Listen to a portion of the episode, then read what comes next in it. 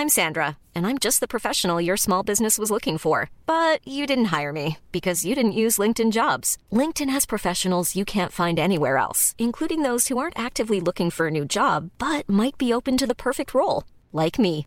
In a given month, over 70% of LinkedIn users don't visit other leading job sites. So if you're not looking on LinkedIn, you'll miss out on great candidates like Sandra. Start hiring professionals like a professional. Post your free job on linkedin.com/people today. Bonjour à tous et bienvenue sur Europe 1 jusqu'à 9h30 et bienvenue également bien sûr sur CNews jusqu'à 10h30, l'heure des pros.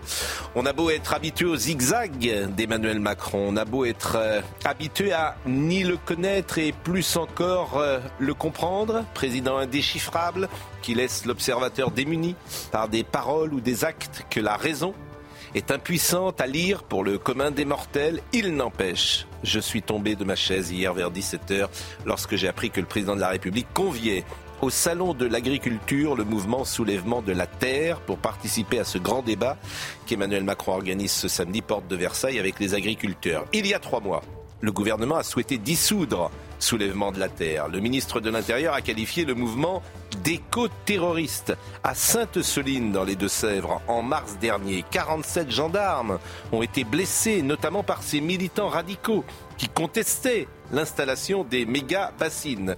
Le président invite donc ceux qui saccagent les exploitations des paysans, des activistes violents à qui il donne une légitimité. Il demande aux paysans d'engager la conversation avec ces énergumènes zadistes. Et dans le même temps, je le répète, il voulait interdire soulèvement de la terre à l'automne. La FNSEA hier soir avait annoncé son retrait euh, du débat. De fait, l'Elysée a rétro-pédalé. Soulèvement de la terre n'est plus invité.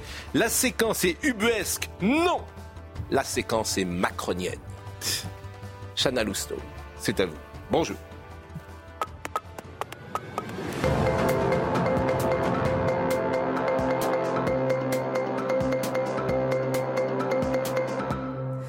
Bonjour Pascal, bonjour à tous. Opération déminage pour Gabriel Attal aujourd'hui. Le Premier ministre sera en Charente-Maritime pour rencontrer des agriculteurs à la veille de l'ouverture du salon.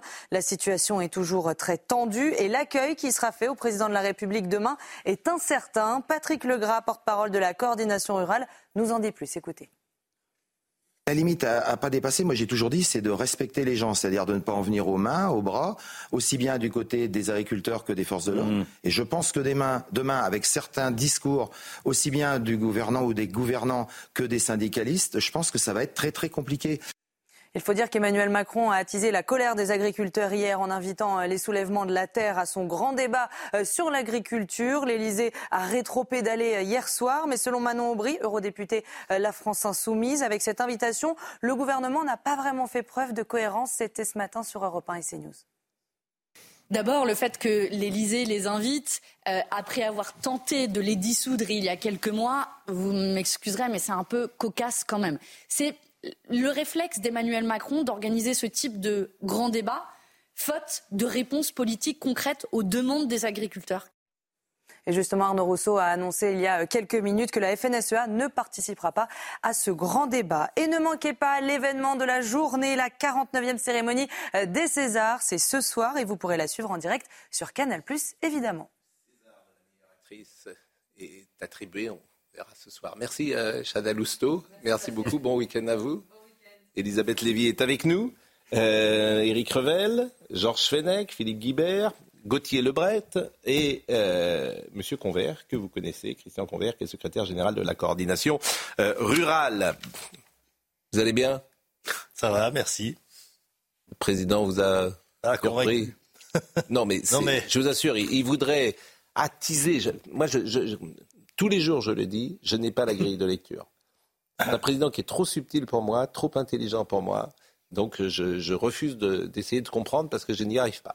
Alors si vous n'arrivez pas à le comprendre, nous c'est encore plus difficile. C'est vrai qu'on s'est couché hier soir avec une euh, tardivement avec une, une annonce. Ce matin on se lève avec une autre. Mais bon, ça veut dire quoi? Qu'il nous place au niveau de ces gens-là. Bah, illégitime, effectivement. C'est des, c'est des, faut voir qui sont ce mouvement de la Terre. C'est quand même des éco-terroristes, c'est des énergumenisatistes qui sont sortis de Notre-Dame-des-Landes. C'est, c'est voilà, c'est toute cette population-là. Oui, mais au-delà de ça, on n'est pas là pour ça. Non, euh, on est là, pour le salon de l'agriculture et je pense qu'ils sont là pour annoncer des choses. Hmm. Donc euh, les choses, euh, c'est pas, c'est pas un débat. Là, aujourd'hui, le débat pour nous, il est terminé. Bah, ah, ah bon? Ben, je pense qu'il est terminé. On attend des réponses. Les réponses, euh, elles sont. Mais vous avez raison. D'ailleurs, le débat, il a, il a existé. vous avez raison. On n'est plus l'heure du débat. Voilà, plusieurs heures avec lui, avec le Premier ministre. J'y reviendrai dans les questions tout à l'heure, mais on a sept ou huit questions toutes simples. Oui, mais le problème, c'est que le débat, c'est son meilleur rôle. Mais débattre de quoi? D'appuyer eh, L'écouter. L'écouter pour que les, les, gens disent il aura, ce président. Aura-t-il lieu ce débat demain? Il va débattre avec qui? Parce que vous avez, c'est pas les seuls les soulèvements de la terre. Alors certes, ils sont plus invités, mais il y a dernière rénovation, par exemple. Non. Dernière rénovation, c'est ceux qui vont se coller la main sur le bitume pour empêcher les voitures de circuler. Eux, ils ont aussi, ils ont été invités. Quel est l'intérêt de débattre avec dernière rénovation des mesures à prendre en faveur des agriculteurs au salon de l'agriculture? Sur mal 214 encore. Non, mais je, je pense qu'on est à la limite Là, on est au bout du bout. Il reste trois ans, hein, mais on est quand même au bout du bout. Comment Ça va être long. Hein. Là, on est au bout du bout. Euh, franchement, le macronisme paraît quand même euh, au bord de l'épuisement. Enfin, la palinodie d'hier soir sur les soulèvements de la terre, c'est entre l'amateurisme et la provocation. Non, c'est la provocation, c'est pas de l'amateurisme. Euh, et donc, euh, Alors pourquoi j'ouvrais la possibilité de l'amateurisme. Non. Mais bon, c'est Prisca Tevno d'ailleurs qui a donné l'information hier, uniquement la porte-parole du gouvernement, qui a dit pour soutenir nos agriculteurs et réussir la transition agricole, un débat avec Emmanuel Macron des agriculteurs, distributeurs industriels, défenseurs de l'environnement se tiendra lors de l'ouverture. Les débats se tiendront sans les soulèvements de la terre. C'est comme ça qu'on l'a appris. C'est comme ça, c'est juste ce tweet-là. Mm. Donc, sur la euh, participation des Valérie Pécresse, on marche sur la tête. Le gouvernement demande la dissolution des soulèvements de la terre qualifiés de mouvements éco-terroristes et, les invite à débattre sur l'avenir de notre agriculture. Les agriculteurs ont raison de, ont raison de refuser cet affront. Ils méritent mieux. C'est-à-dire que de Marine, de Manon Aubry à Valérie Pécresse, même Marine Le Pen, tout le monde est d'accord. Marine Le Pen, euh, invitée à un débat Les soulèvements de la terre, association qui a fait l'objet d'une demande de dissolution pour sabotage, destruction et violence, c'est un affront pour les agriculteurs. oui, après la France Insoumise soutient les soulèvements de la terre. Ils étaient même présents à leur manifestation interdite. Reste à savoir si la FNSEA va aller au grand débat. Non, bah, il, a confirmé, ils vont pas. Là, euh, Monsieur Rousseau a annoncé. Le débat va avoir lieu avec qui? Mais il, débattra, mais il débattra tout seul. Oui. Avec dernière rénovation, voilà. Il débattra tout seul. Écoutez Arnaud Rousseau. Écoutez Arnaud Rousseau de la FNSEA. Je, n'irai pas à ce grand débat, je, l'ai indiqué hier soir.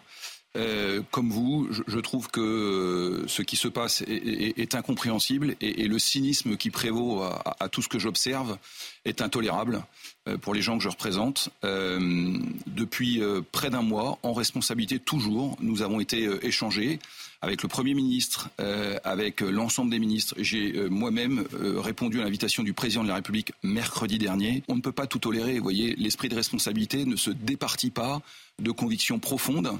Et la manière, encore une fois, où, le cynisme qui ont prévalu à cette espèce d'organisation, nous ne la comprenons pas. Bon, écoutons le sujet de Juliette Sada, puisque vous allez entendre beaucoup d'agriculteurs qui réagissent, mais comme nous tous d'ailleurs, qui disent voilà, on nous prend pour des imbéciles. Ils disent, d'ailleurs, ils disent imbéciles parce qu'ils sont polis. Parce qu'autrement, euh, le mot cynisme, etc. Il y a un moment, ça va, quoi. Oui. Il y a un moment, et ça va mal. Peut-être, ça peut mal se terminer parce qu'à force de prendre les gens pour des imbéciles, effectivement, ça peut mal se terminer. Mais, tu te demandes même si c'est pas une manière euh, d'aller contre son euh, propre gouvernement ou même contre Gabriel Attal. Il voudrait, qu'il voudrait scier la, la branche Gabriel Attal, il s'y prendrait pas autrement mais, bah mais ce qui est intéressant, c'est que vous n'arrivez même pas à le nommer, en fait. Vous avez dit UBS qu'on arrive, on cherche des mots maintenant pour, bah. pour, désigner ce qui est en train de se passer. Parce qu'après tout, pas les soulèvements de la terre, mais prendre des militants écolos raisonnables, des agriculteurs, et les mettre, les faire débattre, ce serait pas mal, mais vous faites pas ça devant les caméras. Ça n'existe pas. ça n'existe pas un débat.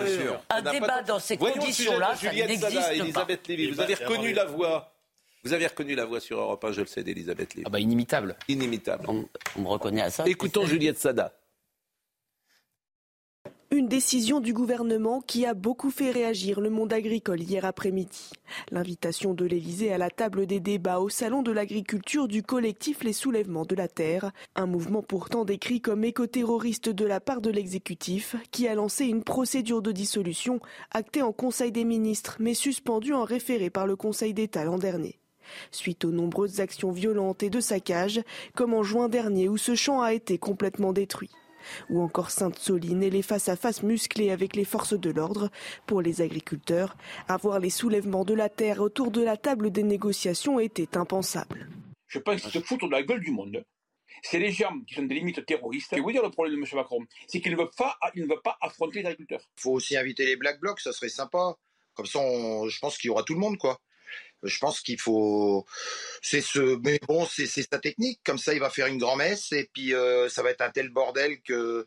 Bah, il sortira encore vainqueur du dossier. Une contestation telle que le gouvernement a décidé de revenir sur la liste des invités, excluant les soulèvements de la terre c'est pas le problème du débat, mais on sait très bien qu'avec ces gens, le, débat reste stérile. Comme des nus, je comprends plus rien. Euh, je ne sais plus que veut faire le président de la République de nous, des agriculteurs et de la France. Le débat se tiendra au Salon de l'agriculture. Emmanuel Macron souhaite l'échange ouvert, franc et transparent dans un état d'esprit républicain. Euh, dans ce sujet, vous avez entendu Patrick Legras, et je trouve que finalement c'est le meilleur éditorialiste de France. Il dit tout ce que d'ailleurs euh, des éditorialistes ne disent pas parfois. Il a tout compris. Il a tout compris avec beaucoup de bon sens et d'intelligence. Écoutons Patrick Legras qui est chez vous évidemment à la coordination rurale. Juste derrière moi. On est ensemble. Eh ben écoutez, écoutons-le. Il faut aussi inviter les Black Blocs, ça serait sympa. Comme ça, je pense qu'il y aura tout le monde, quoi. Je pense qu'il faut. C'est ce. Mais bon, c'est sa technique. Comme ça, il va faire une grand-messe et puis euh, ça va être un tel bordel que bah, il sortira encore vainqueur du dossier. Ce qu'il a toujours fait, ce qu'il a.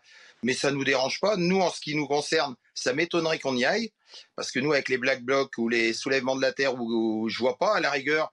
Greenpeace, s'il veut faire de l'environnement, il faut aussi qu'il invite qu'enfin. Moi, je trouve qu'il faudrait qu'il nous demande qui il doit inviter je pense qu'il y a des gens très intéressants qu'il a nommés qui sont au moins du niveau de, des soulèvements de la Terre et, ou de Greenpeace.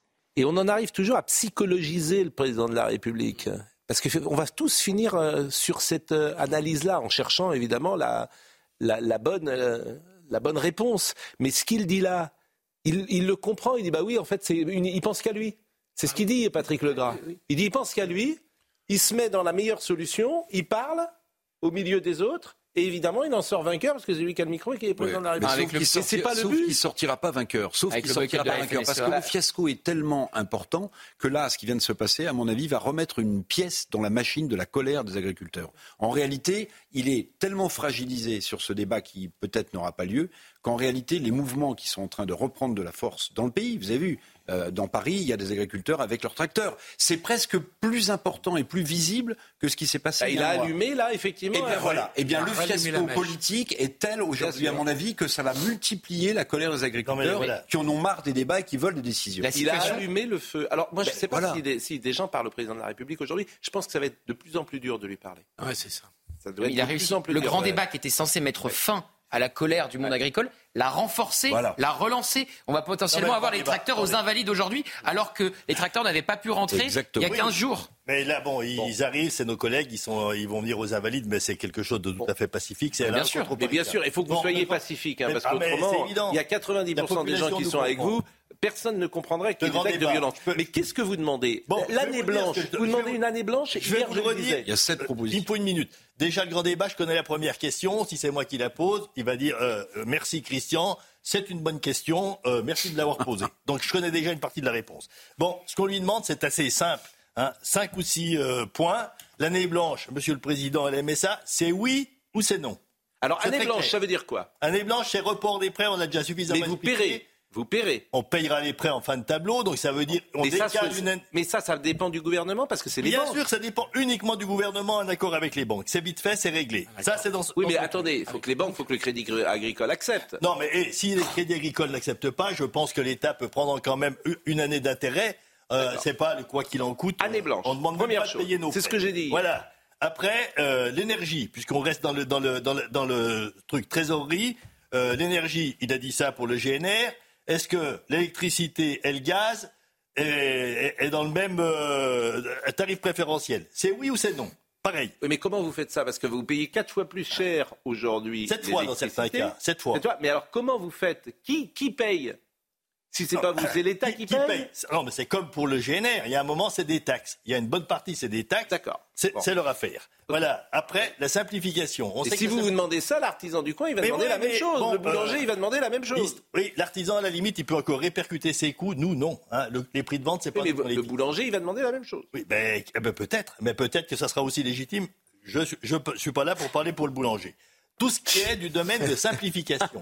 ce qui est du domaine de simplification, ça, c'est complexe. Et ça, on lui a dit au président, c'est pas, simple, il est d'accord, pas simple de simplifier. Oui, il est d'accord, sauf qu'il nous dit ça va se faire en huit jours avant le salon. Bon, faut, faut arrêter. ça, faut du temps, on est d'accord. Année blanche, il peut le dire.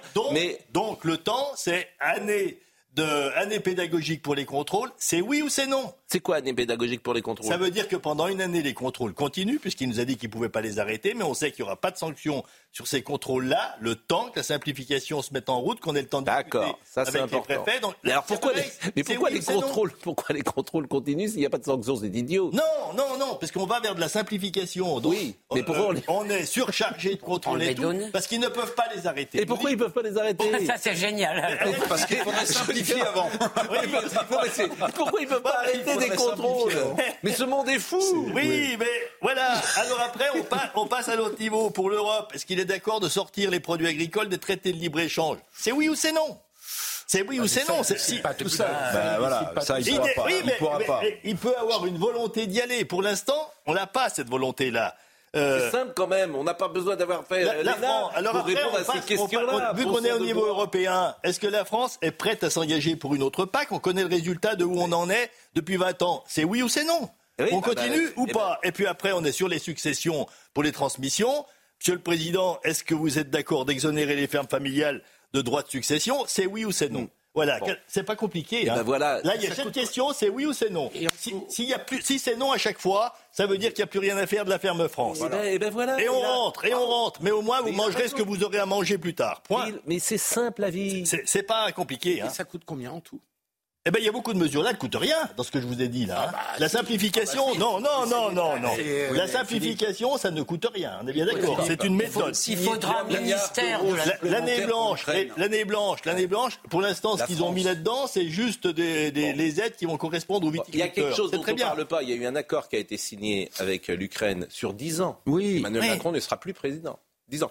Tout ça est en dehors de la volonté des Français personne n'est concerné. Ça devrait être voté au Parlement. Mais c'est mais, c'est juste un mais c'est juste un scandale en fait. Après, y a la, manière, la manière démocratique, la manière, démocratique dont fonctionne ce pays où tu engages la France sur 10 ans avec l'Ukraine, sans que personne ne soit au courant, sauf le président de la République, je, trouve que c'est des fonctionnements démocratiques qui, moi, me surprennent. Vous avez raison Mais tout le monde aurait raison. Les, tout le monde sera d'accord. Les contrôles sur l'origine France, les contrôles sur l'origine France, on va pas dire que ça coûte, hein.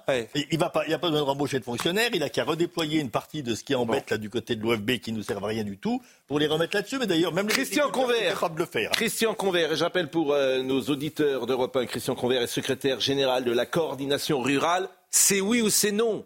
Voilà la bonne phrase. Oui ou non. Vous avez raison. Écoutons, euh, Monsieur Canfin, vous êtes ami avec Monsieur Canfin? C'est le commissaire du. oui. Oui, bah, on aimerait bien euh, qu'il se présente, au moins ça serait très clair, euh, on aurait le, quoi, le temps de débattre avec bah, on a, Oui, parce que s'il se présentait, il ne serait pas élu, donc ça serait plus simple. ça, si, donc, élu. Ah bah, il va être sur, à mon avis, euh, on verra, mais il va, à mon avis, être sur la liste. Ah oui, sur la liste. Sur, la liste, évidemment. Tête de liste. liste est élu, bien évidemment, mais il ne va pas être tête de liste. On ne sait toujours pas qui va être tête de liste de C'est les derniers, hein. C'est les derniers. On a les têtes de liste de tout le monde. Il y aurait une surprise et qu'on va être surpris. Oui, oui, bien sûr. Non, mais vous avez des noms? Il y a toujours les mêmes noms qui circulent. Au début, quand Olivier Véran a quitté euh, le gouvernement, pendant sa passation de pouvoir, on sentait bien qu'il partait en campagne contre le Rassemblement euh, national. Puis là, euh, le parti d'Édouard Philippe milite pour que Clément Beaune, qui lui aussi a quitté le gouvernement, soit tête de liste, si l'aile gauche de la Macronie. Si a été remercié. Si mettre Clément Beaune, je pense que ça, ça serait une bonne idée pour Renaissance. Voilà, Clément Beaune, Olivier Véran. Ah, je pense que si tu veux. Ah, il y a eu la candidature de Bernard Guetta. Bernard lui-même. Je pense que si tu mets Clément Beaune, je ne pense pas que tu passes le périphérique. Je ne sais même pas si les gens le connaissent, euh, Clément Beaune. Je ne suis pas sûr qu'il soit. Euh, voilà. Je pense, hein, vous allez dans la. Il peut. Thierry Roland disait ça souvent et je l'ai souvent cité. Il peut descendre tranquillement les Champs-Élysées, Clément Beaune, personne ne l'arrêtera. Et, il peut les remonter également, personne ne l'ennuiera. Ils n'ont personne, ils n'ont plus Bon, écoutons, euh, écoutons, écoutons Monsieur Canfin qui était euh, au cas de vérité ce matin. Les soulèvements de la terre ne sont pas invités. En revanche, toutes les ONG, y compris celles qui sont très critiques vis-à-vis de la FNSEA, euh, environnementale. environnementales, par exemple Génération Future, sont invités. Pourquoi? Parce qu'on a besoin, et c'est, je pense, un très grand moment important que le président de la République va animer demain, ce grand débat au Salon de l'agriculture, on a besoin de mettre tout le monde autour de la table, de dépolariser pour inventer ensemble le modèle, réinventer ensemble le modèle agricole français, qui permet plus de revenus pour les agriculteurs, plus de transition écologique pour euh, lutter, par exemple, contre le dérèglement climatique. Euh, on sait que la première les premières victimes du dérèglement climatique aujourd'hui, ce sont les agriculteurs. Mais les agriculteurs... Dans leurs revenus, dans leur rendement et donc dans notre sécurité alimentaire. Tout ça, c'est du blabla, de dire qu'il y aura un grand débat, qu'on a besoin de mettre les gens autour de la table, de parler. Tout ça, c'est du blabla pour enfumer les agriculteurs. D'ailleurs, ils l'ont bien compris, qu'on les enfume et M. Canfin en tête. De communication. Ils ont bien compris. Euh, écoutez Marc Fesneau, ministre de l'Agriculture. En termes de com, c'est. Et là, c'est raté. Ah je dis que je comprends parfaitement euh, l'incompréhension, pour pas dire la colère, qui s'est exprimée à l'idée que certains avaient exprimé qu'on invite les soulèvements de la terre. Parce que moi, je considère que les soulèvements de la terre, leur mode d'expression, c'est le casque, c'est le masque et c'est le cocktail Molotov. Je rappelle que votre gouvernement le vote du ministre de l'Intérieur avait voulu les dissoudre. Et j'avais soutenu l'initiative de mon collègue Gérald Darmanin. Alors, le Conseil d'État n'a pas donné droit à cette demande, mais on a très bien vu à Sainte-Soline quels étaient leurs modes d'action. Marc Fesneau, le euh, ministre de l'Agriculture. Et puis écoutons quelques agriculteurs, parce que moi, ce qui me frappe, c'est deux mois de négociations par terre. Je le répète, c'est euh, se demander si le président de la République ne voulait pas aller contre euh, son Premier ministre qui menait des négociations. C'est pire qu'avant, mais il y a eu de la colère, non seulement du ministre de l'Agriculture qu'on vient d'entendre, il ne se cache pas, mm. mais aussi, je peux vous dire, du côté du ministère de l'Intérieur, parce que c'est aussi un désaveu pour Gérald Darmanin. Il se mobilise pour les dissoudre. Décision du Conseil d'État qui toujours dans le bon sens, euh, qu'elle a refusé, qu'elle a retoqué le ministre euh, de l'Intérieur. Donc c'est aussi un désaveu pour lui. Je fais juste une parenthèse, euh, on en parlera peut-être dans la journée et on en parlera la semaine prochaine. Lisez l'enquête sur le Conseil d'État dans le Figaro aujourd'hui. Lisez cette enquête pour savoir mm. qui aujourd'hui prend des décisions et comment le Conseil d'État a été infiltré par le wokisme, par une certaine manière de, penser, par des positions de gauche, voire d'ultra-gauche, et la génération Richard de Gouin, Richard de Coin, bien sûr, Richard de Coin euh, de Sciences Po, c'est l'enquête du Figaro. Lisez cette enquête du Figaro. Elle est... Il n'y a pas que le Conseil non, non, non, non, Il n'y a pas que le Conseil d'État qui a été infiltré. Hein. Il y a la justice, il y a la Cour des comptes, il y a toutes nos grandes institutions qui sont trustées aujourd'hui par ces courants-là. C'est clair. On l'a vu. Bah, lisez, vous l'avez vu Non, pas bon, bah alors n'en parlez pas. Mais sur tous les gouvernements, il y a des conseillers d'État ou des conseillers maîtres de la Cour des comptes qui. Non, non, mais vous ne l'avez pas, mais vous l'avez pas lu. Droite, hein. Mais, lisez, les, lisez les dingueries, lisez les dingueries du Conseil d'État. Non, mais dans le papier du Figaro, il y a une analyse sur la nouvelle génération qui est en bisbille avec l'ancienne génération Bien sûr. Ah, et qui vient et qui vient euh, de, de, Sciences Po avec l'idéologie de Sciences Po eh d'une certaine époque. Et là, ça fait c'est absolument désastreux. Mais c'est vrai que l'enquête est absolument incroyable. Vraiment, c'est intéressant parce que tout ça n'est pas, on n'en parle pas parce qu'on présente. mais là, on a, on a, on a des. Là, on a, bien sûr. je vous assure. Et, c'est les anciens. Et qui et qui parlent dans certains médias. Et qui parlent Ils sont terrorisés. C'est des anciens du Conseil d'État qui parlent à chaque fois off parce que mais, ou, même ceux qui sont les plus anciens. Ce que vient de dire Eric est quand même très inquiétant parce qu'en fait, ça veut dire que toutes nos élites dans 25 ans oui. deviendront euh, ça parce que c'est le HESS, c'est Sciences Po, c'est mmh. et tout nos Je ferme la parenthèse, Elisabeth. On ferme la parenthèse. Écoutons les agriculteurs, leur coup de gueule, parce que euh, effectivement, on est monté d'un cran en fait. Vous avez un président de la République qui a allumé, qui a mis le feu dans la paille, et la paille. Ça brûle. Très rare d'avoir le point de rupture avec les chefs de la FNSEA. Il y a le point de rupture. C'était sans doute jamais arrivé, la FNSEA. Les patrons de la FNSEA discutaient toujours avec euh, les gouvernements. écoutons les agriculteurs. Je pense qu'ils se foutent de la gueule du monde. C'est les gens qui sont des limites terroristes, c'est les gens qui ont, qui ont, qui ont euh, blessé 80 euh, gendarmes, c'est les, gens qui ont, qui ont cramé des, des cartes de CRS. Monsieur Darmanin, du même gouvernement, voulait dissoudre et lui les invite. Mais moi, je vais vous dire le problème de M. Macron, c'est qu'il ne, veut pas, ne veut pas affronter les agriculteurs. Il ne veut pas répondre à leurs questions. Parce que M. Macron, il vise qu'une chose, c'est sa place de, de, président de l'Europe. Voilà. Et qu'il et que il joue sur deux tableaux à la fois.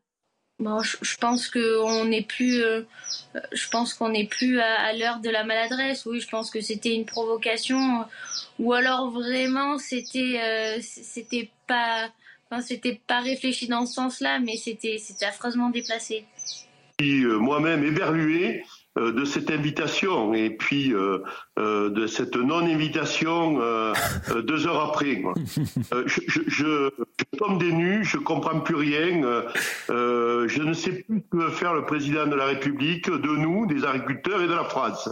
Donc je, je me demande quel est le, le fou et l'idiot, le conseiller qui lui a conseillé d'inviter les soulèvements de la terre, mais aussi d'inviter Très certainement, euh, Génération Future, L214, parce que là, on n'en parle pas. On peut pas avoir raison contre tout le monde. On peut pas, ça, c'est pas possible. Alors, Thomas, lui, euh, n'a pas raison contre tout le monde et il est euh, le matin sur Europe 1 entre 9h30 et 11h et je vous conseille d'écouter cette émission en podcast puisque je propose de rester sur la nôtre mais je lui dis évidemment bonjour cher Thomas Bonjour, et alors vous, avez parlé des Césars Absolument. Bon. Et à tout à l'heure. Ah bah merci, salut Thomas. Et à euh, nous, bah, on va marquer une pause. On pourra parler euh, évidemment d'agriculture dans une seconde. Euh, encore. Là, vous êtes là pendant tout le salon, Monsieur Convert ben, Oui, jusqu'à au moins vendredi prochain. Et puis peut-être plus si toutefois on se trouve enfermé. Enfermé? Non, on ne sait pas, ça peut arriver. Hein.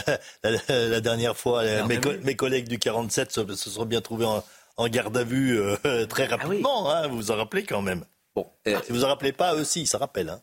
demain, il va être là, Emmanuel Macron, si vous le croisez quand même, c'est euh, la courtoisie républicaine.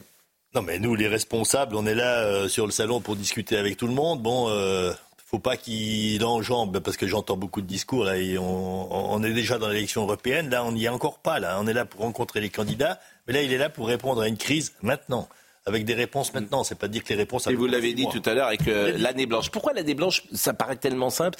Pourquoi ça on n'arrive pas à trouver un, accord sur l'année blanche Oui, euh, savez pas quand des gens ils expliquent sur les barrages et que c'est écrit on crève, c'est qu'ils sont en train de crever. Hmm. Euh, c'est aussi, c'est comme ça.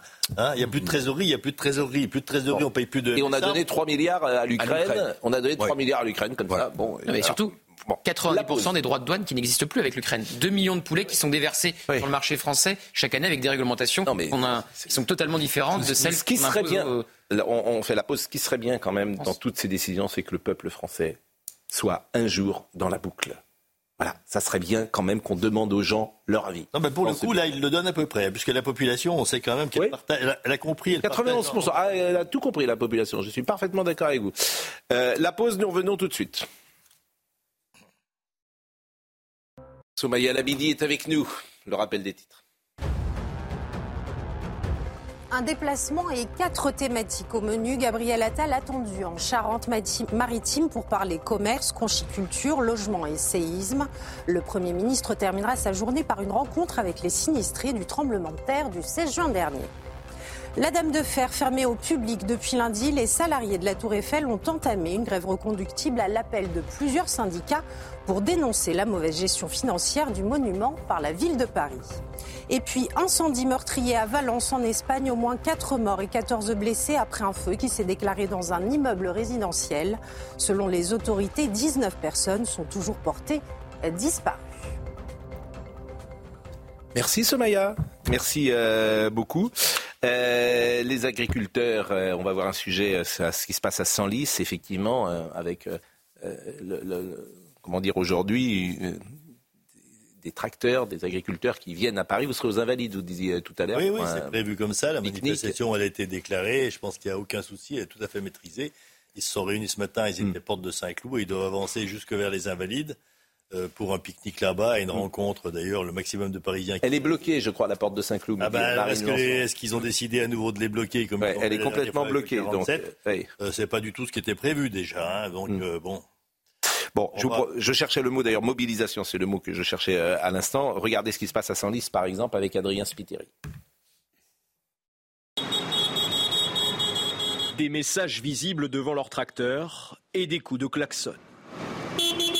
Dans les rues de Senlis hier, des dizaines d'agriculteurs ont défilé avec un objectif clair. L'idée, c'est de maintenir la pression, euh, voilà, de, de dire qu'on ne reste pas les bras croisés, qu'il y a des promesses qui nous ont été faites. Et euh, bah, on entend bien qu'elles soient euh, non seulement respectées, mais aussi respectées dans un délai euh, imparti. Ils ont ensuite investi le parking de la gare routière de la ville. Selon plusieurs agriculteurs, depuis leur mobilisation dans le pays et les annonces du gouvernement, rien n'a changé. Leurs revendications sont toujours les mêmes, leurs constats aussi. On est en train de perdre notre cheptel laitier en, en France. En viande, c'est pareil. Et on va importer des produits qui, que, que l'on ne veut pas. Donc, euh, il y a un moment, il faut arrêter et il faut nous permettre de, de travailler. À quelques heures de l'ouverture du Salon de l'agriculture et de la visite d'Emmanuel Macron, cet agriculteur prévient le chef de l'État. Déjà, je lui donne un conseil, c'est de venir avec des boules pièces, parce qu'on euh, va se faire entendre. S'il annonce euh, qu'il euh, va caresser les, les culs des animaux, bah, c'est le cul des agriculteurs qu'il va voir. Dans la soirée, un cortège d'agriculteurs pourrait tenter de se diriger devant les portes du salon. Certains envisagent de camper à Paris, à la porte de Versailles, jusqu'à l'arrivée du président. Bon, écoutez, on a tout dit. De toute façon, ça fait deux mois qu'on parle de tout ça. Je crois qu'on a fait le tour. Il n'y a rien de. Non, on attend des choses concrètes. Quelque chose, j'aimerais avoir l'avis de M. Convert, c'est qu'en réalité, vous faites peut-être enfumer par cette histoire de débat, mais les médias se font enfumer aussi. Parce qu'en réalité, les problèmes, la négo entre la grande distrib et les industriels, la responsabilité sur le prix euh, versé aux agriculteurs, la nouvelle loi Egalim, on parle de simplification, ils veulent faire une quatrième loi Egalim en six ans.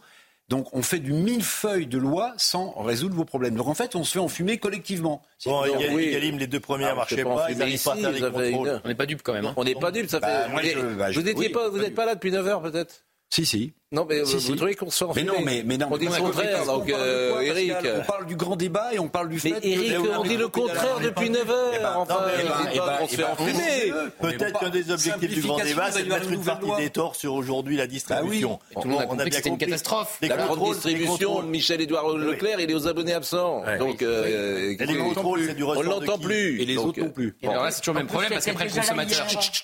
Les contrôles, c'est du On ressort de qui Normalement, c'est bien du ressort de l'État. Oui. Donc, ils savent, c'est pas d'aujourd'hui qu'ils découvrent qu'Egalim marche pas, qu'il faut des contrôles. Évidemment, les Ils l'ont trois. pas découvert ce matin, quand même. Et les lois Egalim, les trois. Mais tout ça, en fait, quand je passe Si, si, dire quand qu'il on faut veut, changer quand on veut, on peut. tout ça, Voilà. voilà. Quand on veut, on la peut. vérité, Voilà. c'est que ils ont tout donné à Bruxelles, tout, tout, Et tout, grande depuis des années. Exactement. Voilà. Et qu'aujourd'hui, ils ne savent plus comment vous gérer. Ils voudraient que vous creviez.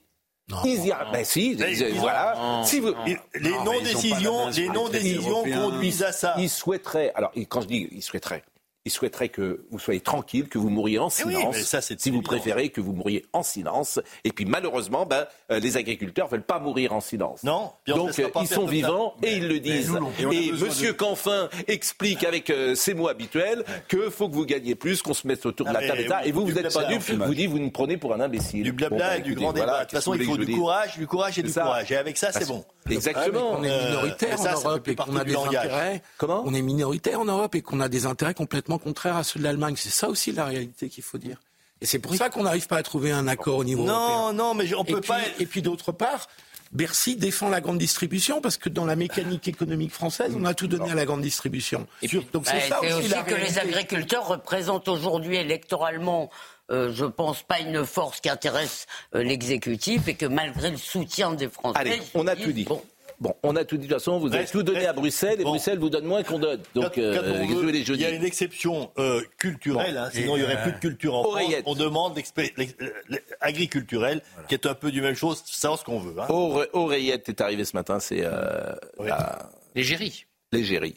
L'égérie, Ouais, Oreillette, voilà. Oreillette, elle est avec, euh, voilà, elle vient de Normandie, Oreillette, et ça va être euh, l'égérie euh, du euh, salon qui sera là. Bon, voilà ce qu'on pouvait dire sur ce sujet. Restez quand même euh, avec nous, au moins jusqu'à 10h, Monsieur Convert. Euh, un mot sur Gérard Miller, puisqu'une enquête a été ouverte après les accusations de viol et d'agression sexuelle visant le psychanalyste. Hier, euh, une plaignante de 39 ans accuse euh, M. Miller de lui avoir imposé une fellation alors qu'elle était lycéenne. Les faits se seraient déroulés entre novembre et décembre 2001. C'est la troisième plainte connue contre Gérard Miller, mais cette fois, si c'est pas euh, prescrit. Donc elle avait 17 ans, il en avait 53, l'âge de son père, soit 36 ans d'écart. Elle était lycéenne en terminale, attirée par la psychanalyse. Lui était un thérapeute reconnu, très présent à la télévision et à la radio. Elle s'appelle Aude G, aujourd'hui elle-même psychanalyste et âgée de 39 ans. Elle a porté plainte mardi soir contre X pour viol auprès du procureur de la République. Selon la plaignante, j'aimais beaucoup ce que Gérard Miller représentait. Il était rassurant, il s'exprimait calmement et représentait la gauche intellectuelle, la même que ma famille appréciait. Elle avait été recontactée dans l'émission On va gêner sur Europe 1, animée par euh, Laurent Ruquier. Elle avait envoyé une lettre au psychanalyste, elle qui rêvait de faire de la psychanalyse. Voilà ce qu'on apprend ce matin. Une enquête a donc été ouverte. Oui. Non, bah là, euh, on est, là, on est dans le délai. Euh, non, Les précautions d'usage à chaque fois. Mais comment voulez-vous, comment voulez-vous enquêter Comment voulez-vous enquêter, vous qui avez été juge? Oui. Et- et que- quels sont les éléments La question des preuves. Bah, que- comment vous allez euh, prouver que M. Miller, euh, je veux dire, a, a demandé, Heureusement, la parole de l'un. oui, a demandé une fellation une fellation, je rappelle, c'est un viol. hein. C'est tout acte de pénétration. mais, mais- mais nous sommes parfaitement c'est d'accord. criminel. Donc, la prescription est beaucoup plus longue. Mais, nous sommes d'accord. Mais comment vous faites pour euh, enquêter sur une affaire de ce type où par définition il n'y a pas de témoin et c'est une personne et une autre personne qui était dans la Des même expertises, Des expertises médico-psychologiques. 20 ans après. Vous essayez de recueillir des témoignages de cette époque-là, à qui elle s'est confiée. Voilà. Mais c'est extrêmement difficile. Mais vous venez de justifier la prescription. Parce que par ailleurs, il y a un moment où c'est plus possible. Et ceux qui demandent le- le- le- la suppression de la prescription pour ces crimes-là sont, à mon avis, euh, vraiment, euh, c'est dangereux. Et puis il y a les aveux. Qu'est-ce que ça, Quelquefois. dangereux? Les aveux? Vous pensez que M. Miller il va dire euh, Il a commencé à, quand même à Parce que là, lui, lui, il va même pas dire que c'était une relation consentie. Parce que si euh, il dit ça, je pense qu'il va dire ça n'a pas existé. Oui. Et puis il y aura des confrontations. Mais là, vous avez raison, c'est que la profusion de témoignages qui semblent indiquer des répétitions dans le, je veux dire, va évidemment jouer. Quand le parquet, le parquet ouvre des enquêtes même quand c'est prescrit, mais c'est généralement pour trouver d'autres La victimes. prescription glissante. C'est nouvelle. euh, Non, mais je sais comment, mais simplement, même quand c'est prescrit, prescrit, ils essayent de trouver d'autres victimes comme cela. Le- Qu'est-ce qu'il dit, M. Miller? Ah ben Monsieur Miller, il dit, que- ben, il dit qu'il ferait aujourd'hui différemment, qu'il ne se rendait pas compte euh, du pouvoir qu'il avait sur euh, les femmes, euh, que euh, il n'a pas, il- voilà, il. À Mais bon, 50 ans. qu'est-ce que qu'ils disent? On en est à 40 ou 50 témoignages, donc ça commence à faire beaucoup. À 50 ans, il- Prescription, en tout cas, euh, présomption d'innocence. Présomption d'innocence. Euh, à sa place, je me tairais. Et je me ferais oublier. Mais c'est Ah, très franchement. Mais je vais vous dire, là pour le coup, sa vie, sa vie médiatique est terminée. Bah oui. Voilà. Sa vie, est sociale, je dirais. Pas seulement médiatique. Euh, je m'occupe. ouais. L'imam Madjoubi. Alors, je vais faire amende honorable. Oui. Parce que lundi ou mardi, je disais que la France était faible, impuissante, qui partirait pas, qui serait pas emprisonnée, qui serait pas mise en garde à vue, etc. Parce que j'avais tellement l'habitude de dans ce pays qu'il ne se passe rien. Et ben, il s'est passé quelque chose puisqu'il a été expulsé. Là aussi, comme quoi, quand il y a une volonté On politique, reprend la formule. c'est exactement, Exactement. Quand on veut, on peut. Quand Comment- il y a la vraie volonté. Comment disait M. Raffarin quand il y a un chemin? Quand il y a une volonté, il y a un chemin. Il y a une volonté, il y a un qui chemin. disait ça, d'ailleurs. Donc là, on voit bien qu'il y a eu la volonté de Gérald Darmanin de faire expulser, et c'est possible. C'est possible. les histoires de laisser passer. Alors, on va voir le sujet. Même pas besoin de laisser passer consulaire. Et non, il a n'y en a pas eu. Oui, c'est possible. Parce qu'ils ont trouvé son passeport. a Ils ont été, ils ont été piqués son passeport, Oui. Oui. manifestement. Avec une visite domicile. Mais, alors- mais lui-même, euh, ce monsieur est pas très malin parce qu'il l'avait pas planqué son passeport. S'il n'avait pas, s'il n'avait pas trouvé son passeport, il pouvait pas l'expulser. Absolument. Et alors, il nous explique, Gérald Darmanin, que c'est grâce à sa loi immigration qui, en effet, facilite les visites domiciliaires et donc les perquisitions. Eh ben- Sauf que, j'ai un autre exemple. Souvenez-vous de cet Algérien que Robert Ménard avait refusé de marier à Béziers. C'était avant la loi immigration. À l'époque, le préfet de l'Hérault, Hugues Moutou, qui est devenu aujourd'hui préfet des Alpes-Maritimes, a dit à Robert Ménard, ils sont amis les deux hommes, t'inquiète pas Robert, je m'en charge, on va l'expulser. Et comment ils ont fait pour l'expulser? Pareil, ils ont trouvé l'un de ses passeports et il a pu être expulsé sans laisser passer consulaire. Donc ce que je veux dire, c'est que certes, la loi immigration facilite les visites domiciliaires, mais c'était possible d'agir comme ça avant cette loi immigration. Donc Gérald Darmanin essaye aussi de nous vendre les bienfaits de sa loi qui a été vidée de ses mesures les plus strictes par le écoutez, Conseil constitutionnel. moi, Euh, je- écoutez, les bon. recours, Bien sûr. Écoutez, voyons le sujet. Non, Voyons le sujet de Mathieu Devez. Écoutez, franchement, le résultat est là. Le résultat est là. Bien sûr, mais ça ne m'empêche pas de faire du décryptage. Oui, bon. Oui. Euh, la loi immigration a permis. mais non, mais la loi, la loi immigration permet des visites domiciliaires. Tu vas chez lui, tu lui piques son passeport ce que je et vous dis, c'est qu'elle les permettait aussi avant. Oui. Elle les a facilités. Écoutez, il va y avoir des recours. Oui, bah écoutez, pour le moment, il est en dehors de France. Écoutons, voilà, c'est pas, voilà, suspensif. pas suspensif. Oui, mais c'est déjà le cas aussi avant. On se souvient de cet Ouzbek, c'était pareil. Écoutons le sujet de Mathieu Devez. Il est aux alentours de midi ce jeudi quand Majoub Majoubi est interpellé chez lui, à Bagnols-sur-Cèze. Les policiers lui ont notifié un arrêté d'expulsion émanant du ministère de l'Intérieur. Et ce jeudi soir, Gérald Darmanin se félicite de l'expulsion de l'imam tunisien. L'imam radical Majoub Majoubi vient d'être expulsé du territoire national moins de 12 heures après son interpellation. C'est la démonstration que la loi immigration, sans laquelle une telle expulsion aussi rapide n'aurait pas été possible, rend la France plus forte. Nous ne laisserons rien passer. Dans une vidéo relayée sur les réseaux sociaux, l'imam avait notamment qualifié le drapeau tricolore de drapeau satanique, qui n'a aucune valeur auprès d'Allah. Lundi, le parquet de Nîmes avait ouvert une enquête préliminaire pour apologie du terrorisme. Son avocat a décrit ce jeudi un homme abasourdi et bouleversé. Il a également annoncé qu'il souhaitait contester l'expulsion de l'imam. Georges, il y a un référé. C'est-à-dire quoi? Euh, Référé devant. Euh... Tribunal administratif. Bon, si le tribunal euh, administratif ne valide pas la décision de Gérald Darmanin, qu'est-ce qui se passe? Il revient? Euh, Il serait habilité à demander son retour.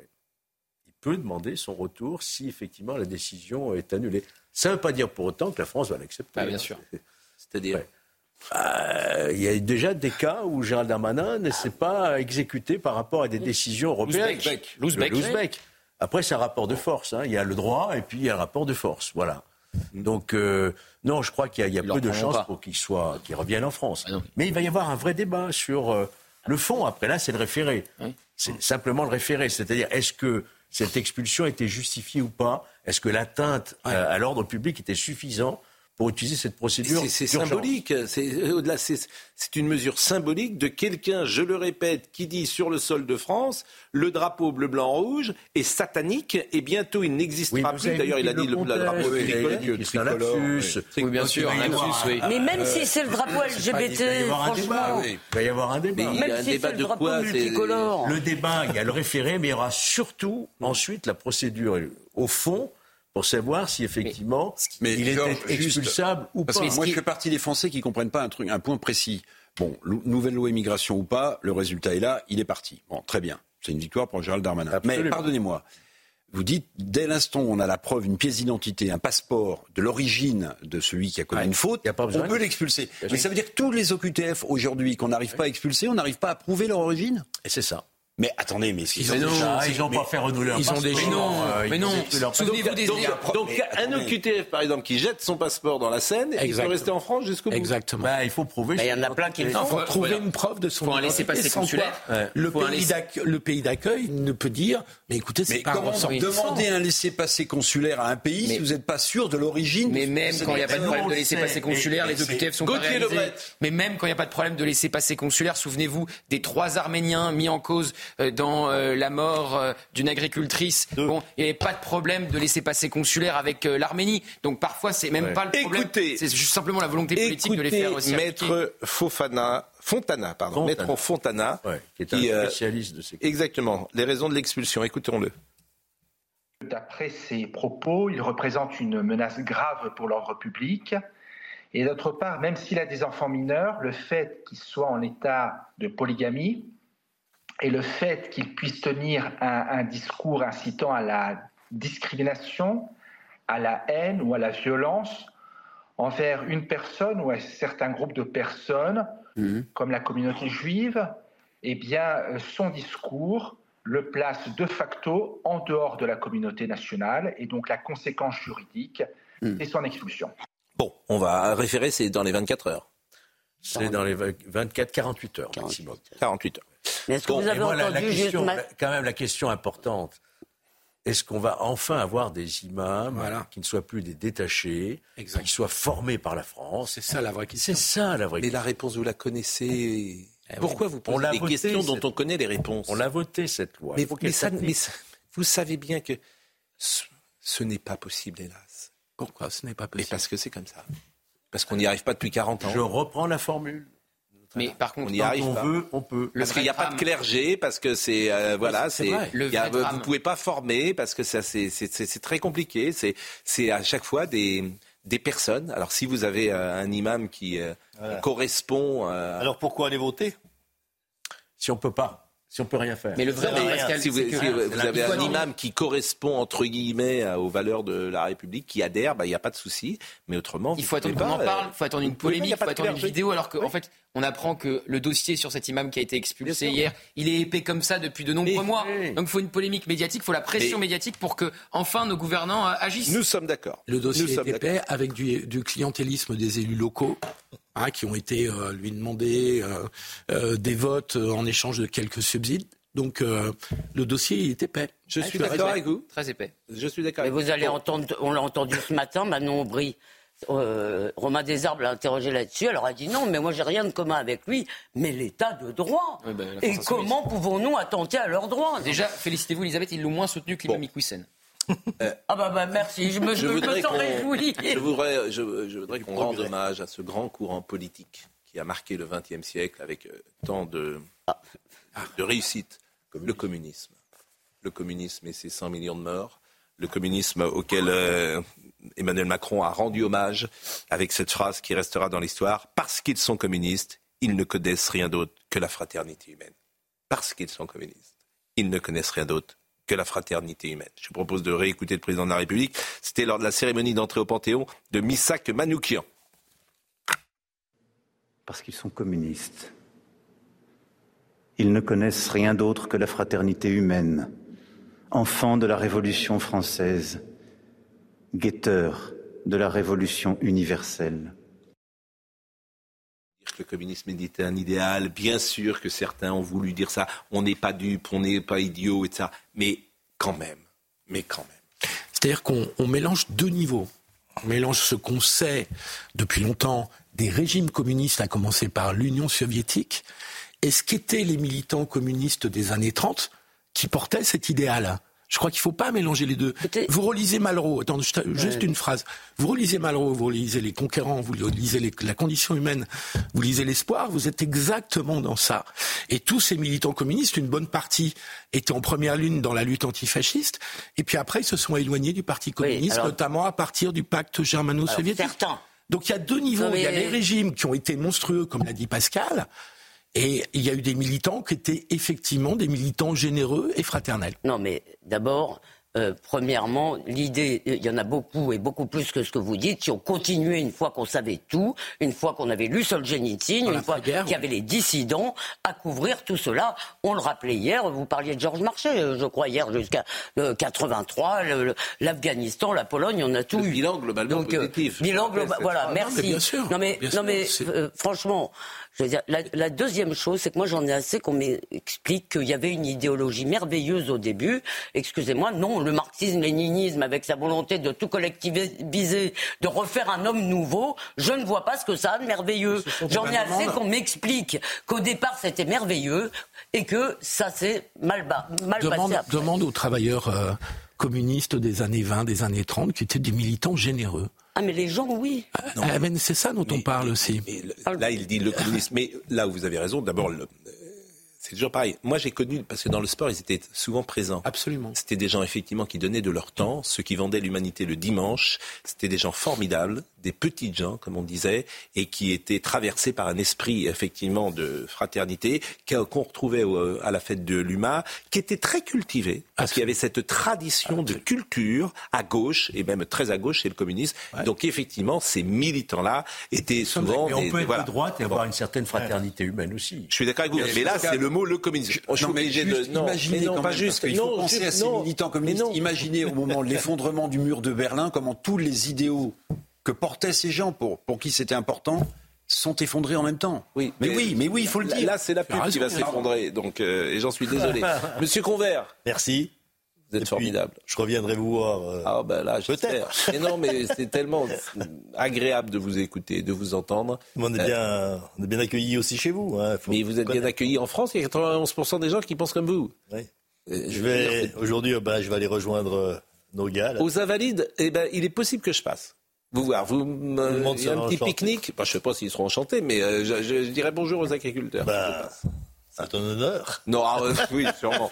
Bon, euh, vraiment, courage. Merci, bonne journée. Force et courage. courage Merci, bonne journée. on va recevoir Monsieur Mesmer. Alors Mesmer, pour ma génération, c'était Pierre Mesmer. Bah oui, évidemment. Bon, mais maintenant, ministre. Mesmer, c'est l'hypnotiseur. Euh, oh, les politiques sont parfois aussi des hypnotiseurs. Oui, mais alors celui-là, ce qui fait, vous êtes réceptif ou pas vous? Je sais pas du tout. Je sais pas sûr d'avoir très envie d'être réceptif. Ah, ben on va lui demander s'il peut nous hypnotiser tous et si on peut faire un tour en plateau. Super, ouais. Ah, non, bah, je suis, je suis, je suis ah, bon, à tout de suite. À tout de suite. À tout de suite. Tu sais qu'on est encore à l'antenne, Elisabeth. Georges. Ah non. Est-ce que vous pensez que vous puissiez que vous puissiez. Allez, on, déjà, se réveille on se réveille, on se réveille. C'est vendredi. Dans une autre langue. Est-ce que, que, vous puissiez être hypnotisé Parce que paraît-il que vous n'y croyez pas. Alors, j'y crois pas, j'y crois, mais je suis pas réceptif. Eh ben, on va voir. Monsieur Mesmer est là. Ah oui, ben, bonjour, bonjour, bon matin. Bonjour. Moi, j'ai fait une émission. j'ai fait une émission. J'ai fait une émission avec vous sur Europe 1, oui. avec Florent Car... Florian Carassoumayan que euh, vous avez hypnotisé et que vous avez fait parler une autre langue. Oui. Une autre langue. Oui, il s'exprimait, il faisait bah, bon, c'était absolument incroyable. Je ne sais pas si on peut retrouver la vidéo d'ailleurs. Bon. Et on va voir. Moi, je pense que je suis pas non plus réceptif. Oui. on va faire euh, des, exercices comme ça pour voir. Moi, je voudrais, par exemple, petit scarabée, si vous arriviez à l'hypnotiser, mais définitivement, si vous voulez, ça nous arrangerait. Bon. Ben, et, et, et, alors, Somaya Labidi va nous euh, rappeler les titres et après, on va tenter avec vous de faire une expérience sur l'un de nous. Parfait. Ça, en direct. On Et là, euh, moi, ce matin. Voilà. J'ai l'impression que c'est pour ma peine. Somaya. Bientôt l'heure du verdict au procès des attentats de Trèbes et Carcassonne. Jusqu'à 11 ans de prison requis à l'encontre de sept proches de Radouane Lagdim, euh, terroriste qui a tué quatre personnes en 2018 avant d'être abattu par le GIGN. Euh, vent violent, pluie diluvienne et un mort dans les Deux-Sèvres. La tempête Louis a fait de nombreux dégâts, comme vous pouvez le constater sur ces images. Euh, conséquence, 35 000 foyers sont toujours privés d'électricité. Et puis les condoléances de l'Amérique, la veuve et la fille de Navalny reçues par Joe Biden. Le président des États-Unis a exprimé son soutien total à la famille du principal opposant russe et a annoncé dans la foulée une nouvelle série de sanctions à l'encontre du Kremlin. Bon, euh, Monsieur Mesmer, vous serez à Grenoble, j'ai vu le 6 mars, à Saint-Étienne le 7 mars, à Mâcon le 8 mars, le 13 euh, vous serez à Beauvais. Euh, c'est vrai que c'est des spectacles, vous êtes en tournée, c'est absolument extraordinaire d'aller vous voir en Rex, vous faites des choses sidérantes, sidérantes qui font peur d'ailleurs, pour tout vous dire, parce que vous faites parler les gens une langue qu'ils ne connaissent pas. Donc ça fait quand même très, très ben, Ça fait peur aux gens parce que c'est souvent de l'inconnu. Les gens ne connaissent pas l'hypnose, ne connaissent pas aussi les mécanismes de l'hypnose, mais on y va plusieurs fois par jour sans même s'en rendre compte dans cet état second. Le but de l'hypnose, c'est de faire en sorte que les fréquences du cerveau descendent, par exemple à 13 Hertz, qui est le nouveau show, le nouveau titre de mon spectacle. Mm. Euh, et à 13 Hertz, c'est la relaxation, la méditation, euh, l'imaginaire. À ce niveau-là, le temps n'existe plus et c'est là que je les emmène euh, sur scène à 13 Hertz et à ce moment-là, mais les portes ouvrent euh, de, l'imaginaire de ces personnes-là et la mise en scène peut varier euh, selon la personne qui est là devant moi. Moi, j'ai parfois sur ce plateau des gens dont les cerveaux, effectivement, les, les, baissent. Hein, est-ce que vous pouvez ici, d'abord, est-ce que vous vous avez deviné qui est réceptif ou pas autour de ce plateau? Ben, je peux avoir un certain euh, un, instinct de, de, voir que, bon, ben, OK, cette personne-là est réceptive et tout ça, mais il n'y a rien de mieux que de faire des tests de réceptivité pour voir si vous êtes, réceptif rapidement. Parce que tout le monde est sensible à l'hypnose. Hein. Tout le monde peut le faire, tout le monde peut le vivre à des niveaux différents, avec des techniques différentes. On peut vivre cette sensation. bon, et faites-nous un petit test à l'hypnose. on le fait déjà. oui, ben, qu'on soit réceptif. Par exemple, est-ce bah, que. Euh, petit scarabée. Ben, moi, je pense qu'on va faire avec tous les gens autour de table en même temps. Ah, un petit test de réceptivité. Vous allez voir, il n'y a pas de souci. Allez, faisons un test de réceptivité. Alors, on va placer nos deux mains coincées ensemble, comme ça, ici. Comme ça. Parfait. Alors, seulement un, test de réceptivité, vous allez voir, le subconscient, c'est puissant. Le subconscient réagit très bien à la suggestion. Hein. Alors, on va coller les deux mains comme ça. Si vous êtes à la maison, vous pouvez le faire aussi. Il n'y a aucun souci. Hein. Il n'y a aucun danger avec, ça. Et vous allez déplier les index et pointer les deux index en direction du plafond. D'accord? Et là, vous faites un espace de 1 cm entre les deux index. 1 cm d'espace. Et fixez bien le bout des doigts. Fixez le bout de vos doigts. Regardez bien le bout des doigts. Et maintenant, imaginez avec euh, votre imaginaire, que je transperce vos doigts avec une vis. Et regardez, je prends la vis et je serre la vis. Et regardez vos doigts qui se rapprochent et se collent. et regardez vos doigts se rapprochent et se collent de mieux en mieux, de plus en plus, et de plus en plus collés, de plus en plus soudés. Les doigts se rapprochent et se collent. Regardez bien vos doigts. Euh, continuez de regarder vos doigts. Et à mon signal au compte de trois, il sera pour vous impossible de les bouger, impossible de les séparer, tant que je vous dirai pas le contraire. Regardez vos doigts. Et avec le 1, vos doigts ne bougent plus. Vos doigts restent coincés. Avec le 2, encore de plus en plus collés, soudés, vos doigts restent coincés, peu importe ce qui se passe. Et avec le 3, ça reste coincé dans cette position. Maintenant, impossible de les bouger tant que je vous dirai pas le contraire. Alors, essayez de le faire, mais ça ne bouge plus. Coincé, collé et soudé dans cette position. Alors, vous êtes coincé ici, hein? ben, voilà, on a un très bon sujet qui est là, juste là, ici. Euh, regardez vos doigts maintenant. Vos doigts restent coincés. Alors, moi, je le vois à ce moment-là que le subconscient réagit très bien à la suggestion. Alors, même si vous êtes conscient, ça reste coincé. Euh, les gens disent souvent, ben, on a un mouvement naturel des doigts qui s'approche, oui, mais on parle du mouvement naturel et on l'amplifie avec la suggestion. Où je sais que j'ai atteint le subconscient de la personne, c'est quand la personne ne peut plus séparer les doigts. À ce moment-là, moi, je le sais que son subconscient réagit. Regardez, on va, on va couper le contact avec votre subconscient, on va remonter à 21 Hertz, qui est le niveau bêta, qui est la conscience, on peut séparer les doigts.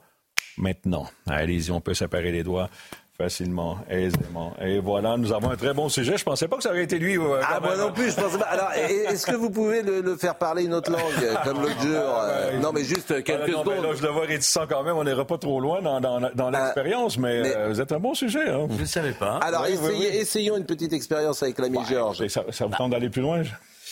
Allez, Georges. On va, on va faire un petit truc, OK? On va faire un petit truc vous, vous aussi, vous êtes un bon sujet quand non, même. J'étais complètement décollé, moi. Oui, mais vous avez, moi, j'ai vu vos doigts s'approcher, s'approcher, s'approcher. je vous ai vu monter en panique un peu, la patate qui palpitait, les yeux Non, mais c'est un bon sujet. Euh, c'est un bon sujet. Bon, essayez avec Georges une petite expérience. on, va faire, on va aller plus loin, d'accord? On va placer maintenant les deux mains ensemble, comme ça. Très loin devant vous. Et vous fermez les poings très fort. OK? Serrez les mains. Allez-y, regardez vos mains et serrez les mains de plus en plus fort l'une à l'autre. Maintenant, fermez les yeux. Maintenant, vos mains se collent et se collent encore de mieux en mieux, de plus en plus. Et vos paupières, maintenant, se collent ensemble. Vos paupières se collent et resteront fermées au compte de trois. Au compte de trois, il sera pour vous impossible d'ouvrir les paupières. Allez-y, fermez les yeux très fort et de plus en plus fort. Tellement fort que rien ne pourra ouvrir les paupières à mon signal au compte de trois. Et vos mains resteront aussi coincées au compte de trois. Alors avec le 1, vous sentez cette force et vos mains se collent. Avec le 2, les paupières restent fermées. Il sera pour vous impossible de les ouvrir. Et avec le 3, impossible de séparer les mains. Impossible d'ouvrir les paupières. Les yeux restent fermés dans cette position maintenant. Allez-y, essayez d'ouvrir les yeux, mais ça ne fonctionne plus. Fermés dans cette position. Même les mains sont coincées. Et maintenant, Georges, on inspire. On expire et votre tête est lourde et pesante, Georges, lourde et pesante, et vous commencez à vous relaxer, à vous détendre et vous dormez avec le 1, le 2 et le 3. Dans un monde de rêve et d'imaginaire, vous dormez de mieux en mieux, de plus en plus. Vous vous sentez merveilleusement bien. Maintenant, Georges, à mon signal, vous allez pouvoir ouvrir les yeux, vous allez pouvoir séparer les mains, mais ce sera pour vous impossible de parler. Aucun son va sortir de votre bouche avec le 1, le 2 et le 3. On ouvre les yeux, on sépare les mains. Maintenant, aucun son sort de la bouche. Essayez de me dire votre prénom. Georges. Allez, maintenant, on peut parler normalement, allez-y. Georges. Oui, voilà, c'est bon. Vous avez, bien préparé. Hein non, on n'a rien préparé, on vient se connaître. C'est extraordinaire. On a senti la détente. Moi, ça me fait peur. Hein? Moi. Ça me fait non, moi, moi, moi, ça me fait les, gens, les, gens vont penser, les gens vont penser que c'est truqué. Non, non, on se connaît les pas. Gens, on vient, les gens vont penser que c'est truqué. Mais c'est ce qui fait la beauté de mon spectacle, c'est ça. C'est, écoutez, il y a 2 millions, 2,3 millions de personnes qui sont venues voir mon show. Et c'est ce qui fait la beauté du show, c'est que vous venez en famille avec des amis. Il y en a un de votre groupe qui, qui vit l'expérience et après, de bouche à oreille, est parti. Et c'est ce qui fait la beauté de ça, c'est que les gens viennent me voir étant sceptiques à la base, mais quand on voit le chaud quand on voit que 500-600 personnes vivent l'expérience de l'hypnose dans la soirée, et là, on a fait quelque chose de rapide ici, mais ça va vraiment très loin. Je peux vous faire marcher sur la Lune ah en état d'apesanteur. Ah, ouais, c'est ça. Non, mais euh, euh, peut-être avec, avec euh, notre ami, mais est-ce qu'il est, réceptif? Ben, ben j'ai un autre test à faire avec vous. Vous voulez l'essayer? Allez. Allez. On peut se lever? Allez, levez-vous. levez-vous si vous voulez, levez-vous, levez-vous. Et, pensez au micro, pensez au micro qui est là. Voilà. On a le micro ici, vous m'entendez là? Voilà, je vous entends là. Je vous entends. Rappelez-moi votre prénom. Gauthier. Gauthier, tournez-vous. OK. Collez les pieds ensemble, Gauthier. Placez les mains comme ça, la tête droite. OK. Fermez les yeux. Vous sentez ma main ici, hein? Oui, je la sens. OK. Laissez-vous tomber une fois, d'accord? Laissez-vous tomber, je vous tiens. Allez, on y va. Comme ça. Maintenant, relevez-vous. Fermez les yeux. Placez la tête droite, le dos droit. Je me concentre sur vous et mes mains collent à vous. Mes mains collent à vous de plus en plus, de mieux en mieux. Maintenant, je tire sur vous. Vous allez vous sentir tirer vers moi. Et je tire encore de plus en plus fort et de plus en plus fort. Et vous allez tomber sur moi avec le 1, le 2 et le 3. Allez-y, vous le sentez maintenant. Hein? Attendez, ouvrez les yeux, ça va? Ça va? OK, parfait. C'est pas moi qui vous tirais. Hein? OK, restez debout maintenant. Fermez les yeux encore une fois. La tête droite. Mes mains maintenant sont à 5 cm de votre dos. Me colle à vous et je commence à tirer sur votre corps de mieux en mieux, de plus en plus. Vous commencez à pencher vers moi. Encore de plus en plus fort et de plus en plus fort. Et oui, je tire sur vous. Et vous allez vous sentir tirer vers moi tellement fort que vous allez tomber avec le 1, le 2 et le 3. On tire sur votre corps et vous allez sentir cette puissance de plus en plus, de mieux en mieux. OK, ça, vous le sentez aussi? Oui, oui. Oui, vous vous sentez tirer vers l'arrière? Ah, il réagit très bien quand même à la, à la suggestion hypnotique, mais pas assez pour le faire tomber rapidement comme euh, j'ai fait avec euh, Georges ici. OK? Il est peut-être moins réceptif. Non, ben, un peu moins réceptif, mais c'est le temps qui va varier d'une personne à l'autre. Il y a des gens avec qui je dois travailler une heure pour réussir à faire un phénomène hypnotique. Mais vous êtes quand même un bon sujet. Mais M. Guibert, lui, il a l'air, il a l'air peureux comme tout, lui. avec lui aujourd'hui. Non, il est peureux, lui, il a la Mais trouille. Est-ce qu'il y a une base scientifique, en fait? Pardon? Non, mais Une sur- base scientifique. Ah ben, sur une base scientifique, c'est que l'hypnose existe depuis que l'être humain existe. hein. On est tous réceptifs à la stimu- aux stimuli extérieurs. Des fois, les lumières vont nous faire plonger dans un état second. Euh, des fois, c'est la, la musique qui va nous rentrer en transe, qui va nous amener euh, à vivre cette expérience aussi. Euh, anciennement, il y avait les tribus hein, qui, euh, autour d'un feu, euh, tapaient du tambour et tout ça, et les gens tombaient en transe. Alors, c'est un phénomène mécanique qui est là, qui nous permet de vivre cette expérience-là. Mais aujourd'hui, on a appris qu'on peut, avec la thérapie, faire de grandes choses avec l'hypnose, dont améliorer Oui, mais les je- performances physiques. Oui, mais là, il y a un débat qui est arrivé dans l'actualité. et C'est un débat grave, évidemment, puisque je- ça j'en ai- concerne j'en- euh, Gérard Miller. Oui, je Et- entendu parler, ça fait seulement que, quoi, que une journée ou deux que j'ai... Ouais, plusieurs. euh, bon, et, et- et évidemment, les dangers est grand, puisqu'il aurait, je prends évidemment le conditionnel, puisque euh, la présomption d'innocence est importante, elle est même décisive. euh, Est-ce qu'on peut violer quelqu'un sous hypnose? Ben, écoutez, avec l'hypnose, dans tout ce qu'on a appris dans dans, jusqu'à maintenant avec l'hypnose, c'est que lorsque ça va trop loin pour nous, on va remonter au conscient, on va s'éveiller. Ok, Alors, si je vous demandais, par exemple, de vous jeter par la fenêtre, avant de vous jeter par la fenêtre, votre subconscient va dire, hey, non, non, va, va pas là, protège-toi. Alors, notre subconscient nous protège de nous-mêmes et de l'environnement. Et je crois avoir entendu parler, là, je connais pas le dossier, alors euh, je m'avance un peu comme ça, mais j'ai, euh, bon, on peut hypnotiser une personne, on peut lui faire en sorte qu'elle se sente bien, qu'elle se sente détendue tout ça.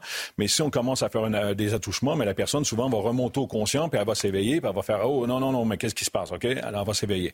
En, en général, c'est comme ça. Mais euh, au-delà de ça, quand la personne s'éveille, qu'est-ce qui peut se passer? Bon, elle se sent peut-être piégée, euh, elle va accepter la situation parce qu'elle se dit c'est mieux de faire ça que de, de risquer ma vie. Alors bref, je connais pas le dossier, mais à ce moment-là, tu sais, c'est pas c'est- l'hypnose en soi n'est pas dangereux. Hein. C'est, pas dangereux de vivre l'hypnose parce que notre C'est pas dangereux. nous. Simplement, Florent Carassou-Maillan, que j'ai cité tout à l'heure, et avec laquelle vous aviez fait l'expérience, qui est sidérante d'ailleurs, je demande à Marine si elle peut retrouver euh, sur euh, euh, la séquence sur Europe 1, il m'a quand même dit, ça s'était passé un vendredi, qu'après l'après-midi, il avait été crevé, et que le soir, il avait dormi euh, 10 heures ou 12 heures consécutives. Oui, mais l'hypnose en général, ben, l'hypnose en soi, Donc, quand vous euh, faites une séance d'hypnose, là, 15 minutes d'hypnose équivaut à 3 heures de sommeil déjà. OK? Alors, quand on s'éveille de l'hypnose, si la séance a duré peut-être 5 minutes avec Ouais, lui, bon, exactement. bon, l'éveil en tant que tel, ben, c'est provoqué de façon rapide. OK? Alors, si lui, dans sa vie, il a besoin de dormir, son subconscient lui dit euh, Fous-moi la paix, je suis bien dans, cet état- dans cet état-là et je veux rester là. Euh, la personne va vouloir rester dans cet état-là parce qu'elle va récupérer du sommeil.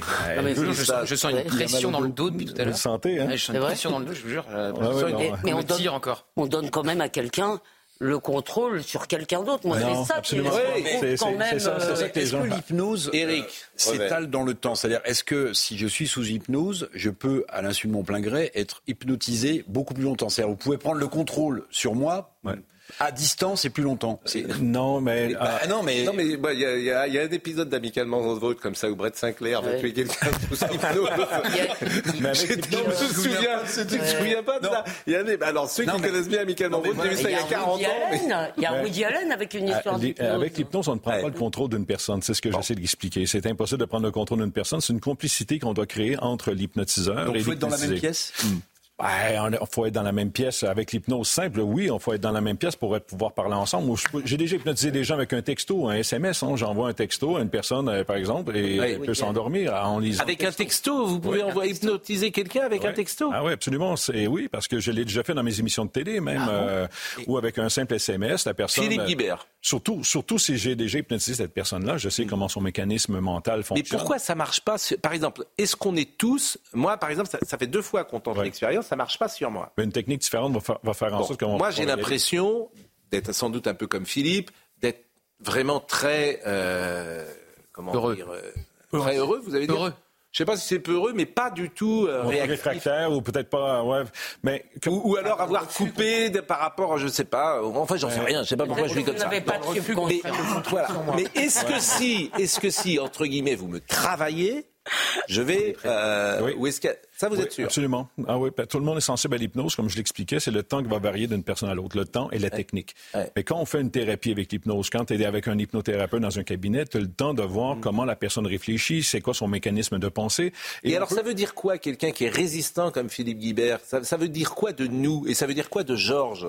Ben, Ça veut rien dire. Hein. Ça, ça, ah dépend. C'est vos peurs. Hein. C'est des peurs qui ont, euh, justement, ils me disaient, j'ai peur de perdre le contrôle, je vais pas me laisser... Euh, ah oui, non, mais c'est qu'on veut pas perdre le contrôle. Bah c'est l'image c'est l'image que les gens ont, mais on ne perd pas le contrôle avec l'hypnose, comme je vous l'ai dit. C'est une complicité. Il faut que la personne se. Donc on, ne veut pas être dans le lâcher prise, par exemple. Ben, ça dépend parce que le lâcher prise en tant que tel, moi sur scène, il y a des gens qui veulent pas vivre l'expérience puis ils se retrouvent sur scène quand même. Mais quand je le sais, bon, je les libère par la suite parce que le subconscient est plus fort que notre conscience. Alors si votre subconscient a besoin de récupérer du sommeil, par exemple, ou il se sent en confiance avec l'hypnotiseur, mais le subconscient va réagir. Pourquoi vous dites il va que le subconscient... on y va. Et consciemment, vous allez pouvoir combattre et dire non, je veux pas y aller, mais le subconscient réagit très fort. Ces questions passionnent tout le monde. Pourquoi vous dites que le subconscient est plus fort que le conscient? Ça, ça, ben, c'est lui qui nous dirige. Ah, nous, mais oui, mais ça, au niveau conscient. mais comment vous le ça repose sur quoi? Bah, hein Ça repose sur quoi? Ben, Ça repose avec la science. On a fait plusieurs ah tests là-dessus. Le subconscient, c'est lui qui nous dirige, c'est lui qui crée nos peurs, c'est lui qui. Euh... Et nous, la conscience ne fait que analyser ce qui se passe dans notre. Alors, c'est quoi le subconscient de Philippe Guibert dans ce ben, cas-là? Des choses à cacher qu'il ne veut pas révéler. Ah, euh, moi, je le connais depuis 40 ans. Il a beaucoup de choses à cacher. Je suis ça, je peux. En fait. Ah, oh là là, l'Arcom, nous voit. En fait, il est droit. En fait, j'avais pas besoin de me dire. Ah non, mais vous, ça, alors vous, vous êtes, ça on le sait. Ah non, mais vous, vous êtes complètement de gauche. Ah, ah ça, mais Georges, il n'y a même pas de discussion. Vous, vous, vous, vous, ah mais non, mais vous, vous avez un malaise existentiel avec ça. C'est-à-dire que vous êtes complètement de gauche et puis euh, bon, par le hasard de la vie. Vous... à droite. Bon. Euh, euh, vous vouliez poser une question, Philippe? Oui. Comment vous avez appris à faire ça? Ben, J'étais tout jeune, à l'âge de 7 ans, j'ai tombé sur un livre de mon grand-père. Euh, ce livre-là, c'est devenu mon, mon, mon, grimoire, mon livre, mon livre de chevet. Un livre de votre grand-père, qui lui-même était... Euh, mon grand-père a essayé de faire de l'hypnose dans sa vie. Euh, ça a été sur le tard pour lui. Et quand qui a fait des premiers tests, ça n'a pas fonctionné tout de suite. Alors, ça l'a découragé. Alors, ben moi, à 7 ans, je lis ce livre-là. C'est un des premiers livres que j'ai lu de complètement. C'était pas les bandes dessinées. Moi, c'était ça qui me passionnait. Et j'ai fait des tests avec mes amis à l'âge de 8 ans et ça a fonctionné dès le à départ. De 8 ans? Ouais. Et ça a fonctionné dès le départ. Et là, j'ai eu le déclic. Je dit, oh merde, OK, ça marche, ça marche. Alors, j'ai continué, j'ai continué. Et euh, mes premiers spectacles, je les ai faits à l'âge de 16 mmh. ans. Euh, et maintenant, ça fait plusieurs années. Vous n'êtes pas en relation avec l'au-delà. Ben non, mais on, a tous des forces. On a, tous des forces intérieures qu'on peut apprendre à maîtriser. Et euh, éventuellement, je vais arriver à faire un séminaire là-dessus où vous allez apprendre vous-même à rentrer dans votre subconscient, par exemple dans les 13 Hertz, tout en restant conscient d'être là. Et vous allez, on a tous un coffre d'outils dans notre subconscient.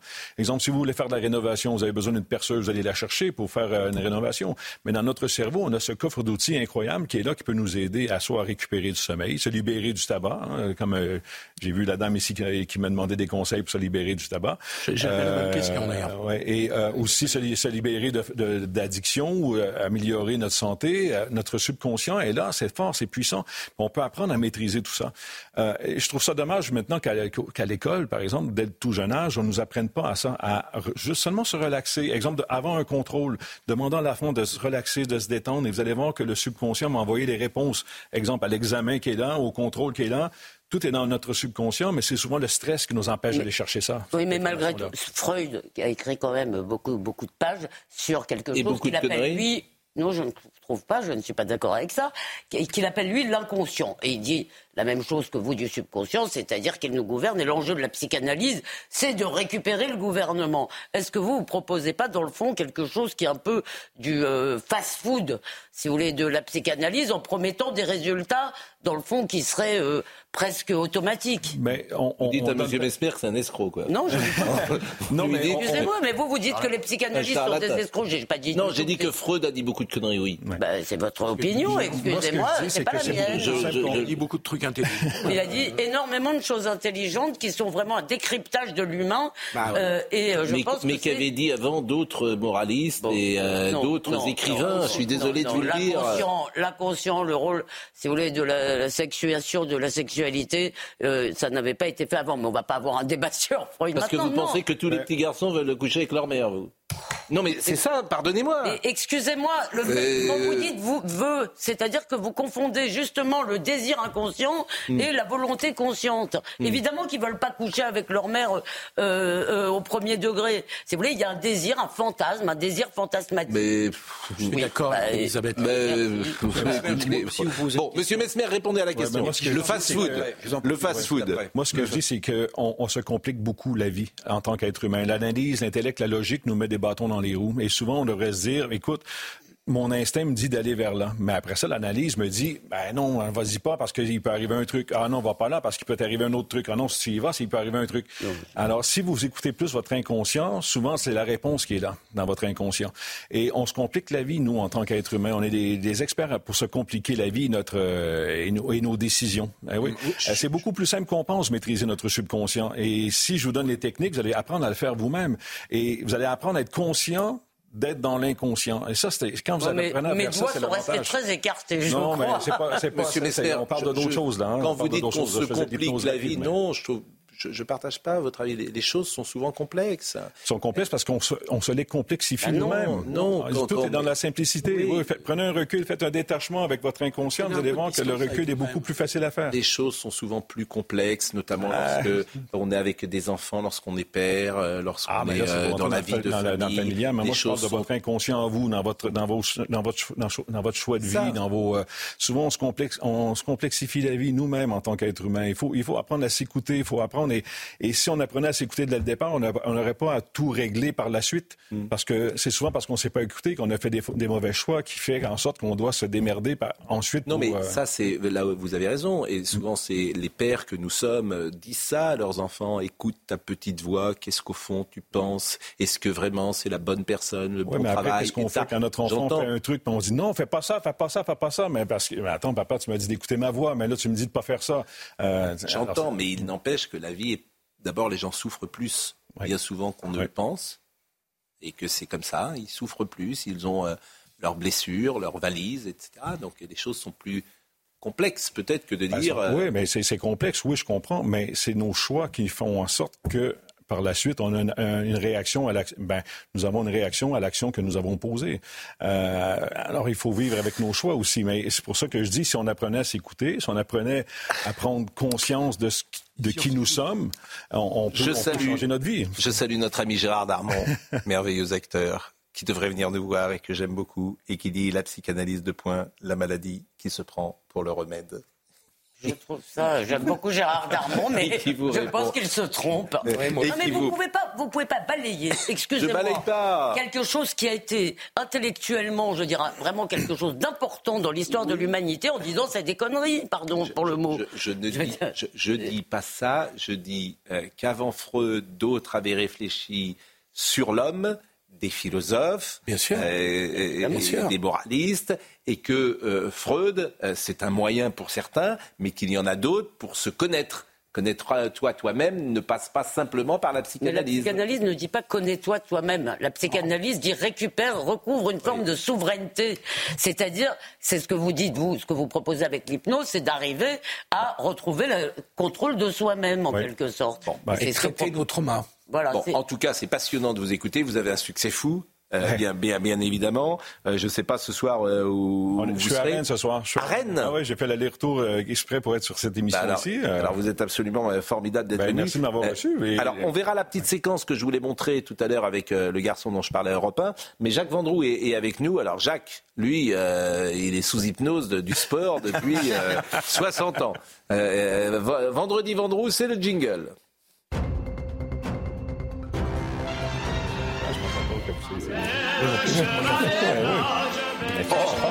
Facile,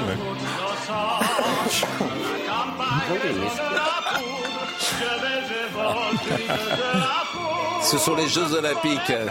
Le fils des Jeux Olympiques. Et Jacques Vendroux, bon Jacques, Jacques, bonjour Comment ça va, mes amis? Ah, vous êtes formidable, Jacques. Vous nous faites voyager dans tous les sports olympiques. Vous allez manifestement être euh, monter une barre. Là, là, je suis dans un centre d'entraînement d'haltérophilie à Rueil-Malmaison.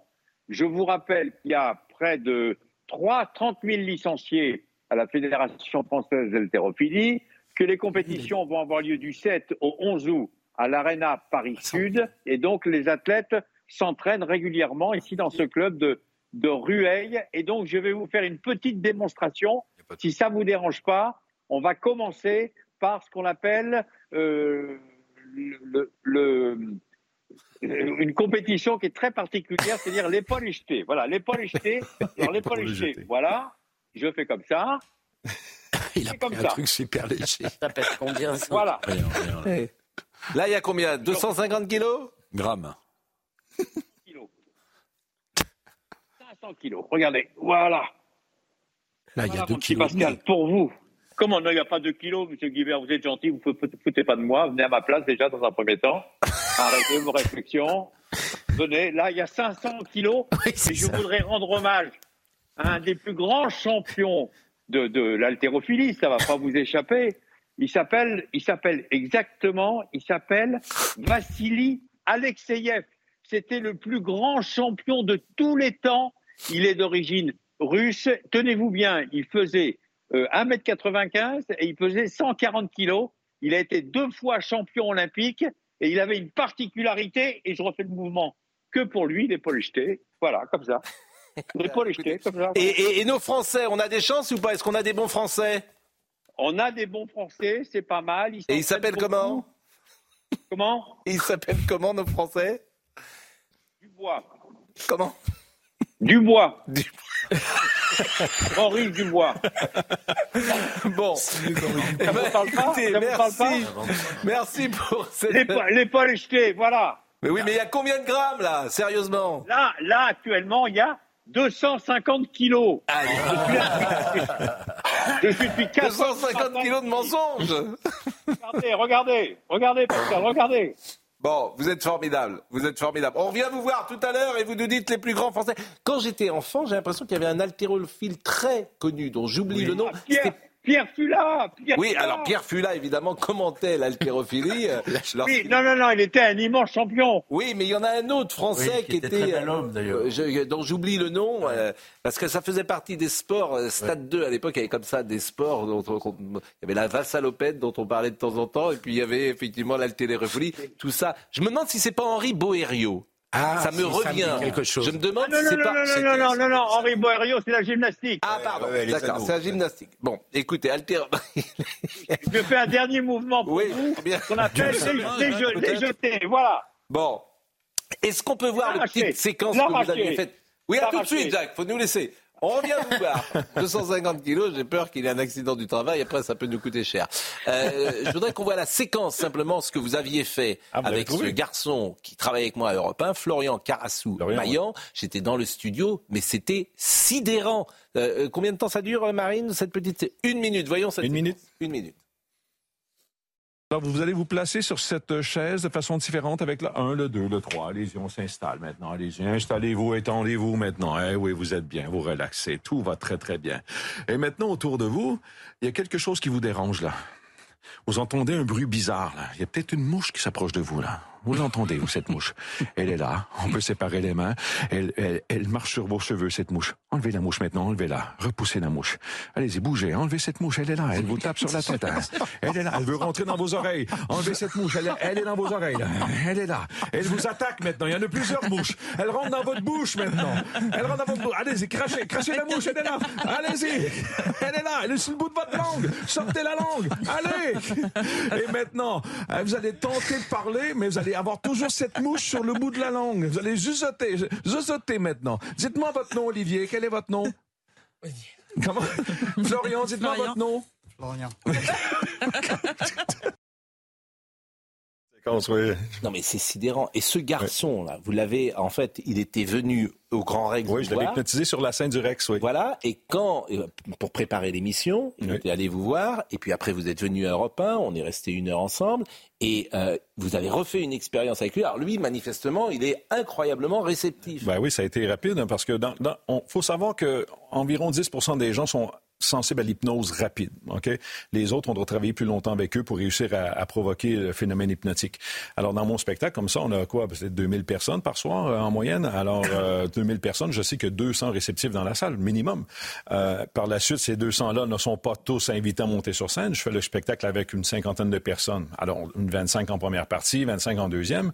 Et là, ça m'a donné l'idée de, de créer une, une hypnose collective par la suite pour tous les gens qui aimeraient le vivre à leur place. Euh, assis avec leur famille en sécurité. Alors, ils se laissent aller. Euh, et là, on va se retrouver avec 500-600 personnes sous hypnose qui font le dernier numéro final de mon, de mon spectacle. Et là où je les emmène à Ibiza, et c'est moi qui fais le DJ sur scène parce que j'ai toujours eu ce fantasme d'être, d'être euh, DJ dans la vie. Alors, avec ma musique, avec le, le rythme sonore, on réussit à provoquer l'état d'hypnose. Et là, mais il y a 500-600 personnes qui s'imaginent à Ibiza ou Tomorrowland. à Plein de vivre gens qui nous appellent, qui nous posent des questions. Il y a une dame qui dit j'aimerais bien faire un séminaire avec Mesmer, avec mes deux enfants. Euh, Est-ce que vous connaissez quelqu'un, notamment pour le stress, par exemple Ben, il y a plusieurs bons thérapeutes hein, euh, qui font de l'hypnothérapie, mais il n'y a pas seulement que l'hypnose. Alors, Moi, on m'appelait le fascinateur parce que, justement, je suis pas le porte-parole de l'hypnose en soi. Je suis le porte-parole de la force de l'esprit, la force du subconscient. Mais il y a plusieurs façons d'y aller, avec la sophrologie, l'hypnose, euh, la relaxation, le yoga. euh, bref, il y a plein de techniques pour nous aider à plonger dans un état second, pour atteindre les 13 Hertz, justement, dans cet état de, en alpha. Et là, ben, on peut programmer le subconscient comme on, comme on a besoin de le faire. Notre subconscient est à l'écoute de nous-mêmes. Alors, si on, si on lui dit de faire tel truc et tel truc, éventuellement, il va faire son pouvoir, tout en son pouvoir pour réussir à, à Est-ce satisfaire notre demande. il nous reste trois minutes, une petite, euh, une, un dernier petit exercice, parce que c'est tellement formidable, un petit exercice. Et vous sentez encore le point dans le dos, là? Non, ça va mieux. Ça va mieux c'est- vrai que. je- Elisabeth, par exemple, vous Ah, pourriez non, la non. faire parler. euh. Eric Revel, Bah, non, mais par exemple, Georges. c'est Georges aujourd'hui. Alors, comme Georges est à côté de vous. Vas-y, Georges. Georges, essa- essayez de faire euh, très rapidement un petit truc avec Georges. Il reste deux minutes. Il reste Bon, deux minutes. reste deux minutes. Il reste deux minutes. Ah non, je ne ferai pas parler italien. Ben, on va faire autre chose. Je le parle. Ah bon Georges, vous allez placer votre main devant vous comme ça. OK? Vous êtes droitier? Oui. Parfait. Vous allez fermer le poing. Fermez-le très fort. OK? Placez votre bras raide. Maintenant, fermez les yeux. Et votre bras devient raide et de plus en plus raide. Il sera pour vous impossible de plier votre bras. Je le maintiens coincé dans cette position. Votre bras est raide comme une planche, raide comme une barre de fer. Avec le 1, avec le 2, de plus en plus raide, votre bras ne bouge plus. Et avec le 3, impossible de plier le bras tant que je vous dirai pas le contraire. Alors vous pouvez ouvrir les yeux, mais votre bras, lui, reste coincé dans cette position. Impossible de bouger votre bras, le coude est coincé. Ça bouge plus, Georges, hein?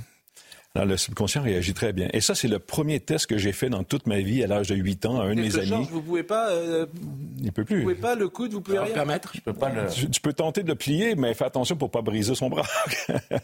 non, mais c'est le coude, hein, le coude ne peut plus bouger. Alors ça, c'est le, le- le début d'une catalepsie. On peut faire ça comme ça. Et par la suite, ben, je peux réussir dans mon spectacle, et je le fais, je fais une démonstration où euh, la personne devient raide comme une planche et on la place entre deux tréteaux et une personne peut marcher sur cette personne. parce que- Oui, oui, mais on a trois minutes à faire alors. Rendez-lui parce que je sais que Georges aime bien, Georges aime bien lever le coude. Placez votre bras de l'autre côté, fermez le poing. Instantanément, lui aussi, il est coincé comme ça. Eh ben, frère. ça bouge plus. Hein? Alors si vous le débloquez, toute sa vie, il est comme ça. hein Non, non, non, parce Ah, que bon. si je quitte le plateau puis il est comme ça, ben, c'est bien d'en parler. Les gens ont peur de ça, ont peur de rester coincés à l'hypnose. Mais c'est impossible. La personne va commencer à s'éveiller, le subconscient va comprendre que la suggestion euh, se dissipe et la personne va remonter au conscient. Alors le sommeil hypnotique se transforme en sommeil naturel. Georges fait de la moto. Georges, il Moi, je est- c'est plutôt, On peut c'est développer. plutôt la planche à voile entre nous. Il est sur la route. euh, Allez-y, parfait. C'est Sur. Sarlet. Ça va? Georges, bravo. Super. Non, mais là, c'est le subconscient qui réagit. Consciemment, il peut analyser. C'est mais découverte pour moi, vraiment. Ben oui, vous me disiez au début que vous ne pensiez pas être hypnotisable. Ah, Ben, je ben ne croyais même presque Eh pas. ben oui, Ben ben oui, maintenant mais- vous y croyez. Euh, il nous reste une minute pour saluer notre ami Jacques Vendroux. Vraiment, on le remercie Jacques parce que euh, Jacques, vous nous faites vivre tous les sports olympiques euh, jusque euh, la cérémonie des Jeux. Et, et c'est vrai que c'est formidable tout ce que vous faites. Alors, parce je voudrais simplement, je voudrais simplement vous dire rapidement que les trois champions, la championne d'haltérophilie française qui a des chances de médaille s'appelle Dora Chakunte et les deux garçons, c'est Rodon Manucci et Brandon Votard. Voilà. Vous pensiez à Hervé Le Gall, peut-être. Merci Jacques, Écoutez, vraiment. Et, la semaine prochaine, vous nous ferez découvrir un nouveau sport. C'est vrai qu'il y a beaucoup de gens qui posent des questions sur, on n'a pas le temps, mais sur arrêter de fumer. Manifestement, ça. Euh, Là, on parle des sports des Jeux olympiques. Là, il y a plusieurs athlètes qui apprennent à maîtriser le subconscient et même le niveau de theta du cerveau pour décupler leur force, avoir une meilleure précision. Aux Olympiques, je sais qu'il y en a qui vont le faire là, parce que que c'est très puissant, ça.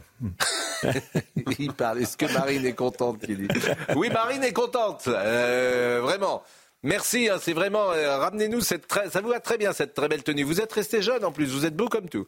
Merci. Regardez les muscles, regardez les muscles. Oui, ah oui. Ah, ben, ah. En revanche, vous pouvez enlever l'oreiller que vous avez sous, sous, sous votre. euh, voilà. C'est parfait. Merci, bravo. Ah bah oui, là vous êtes euh, vous êtes formidable.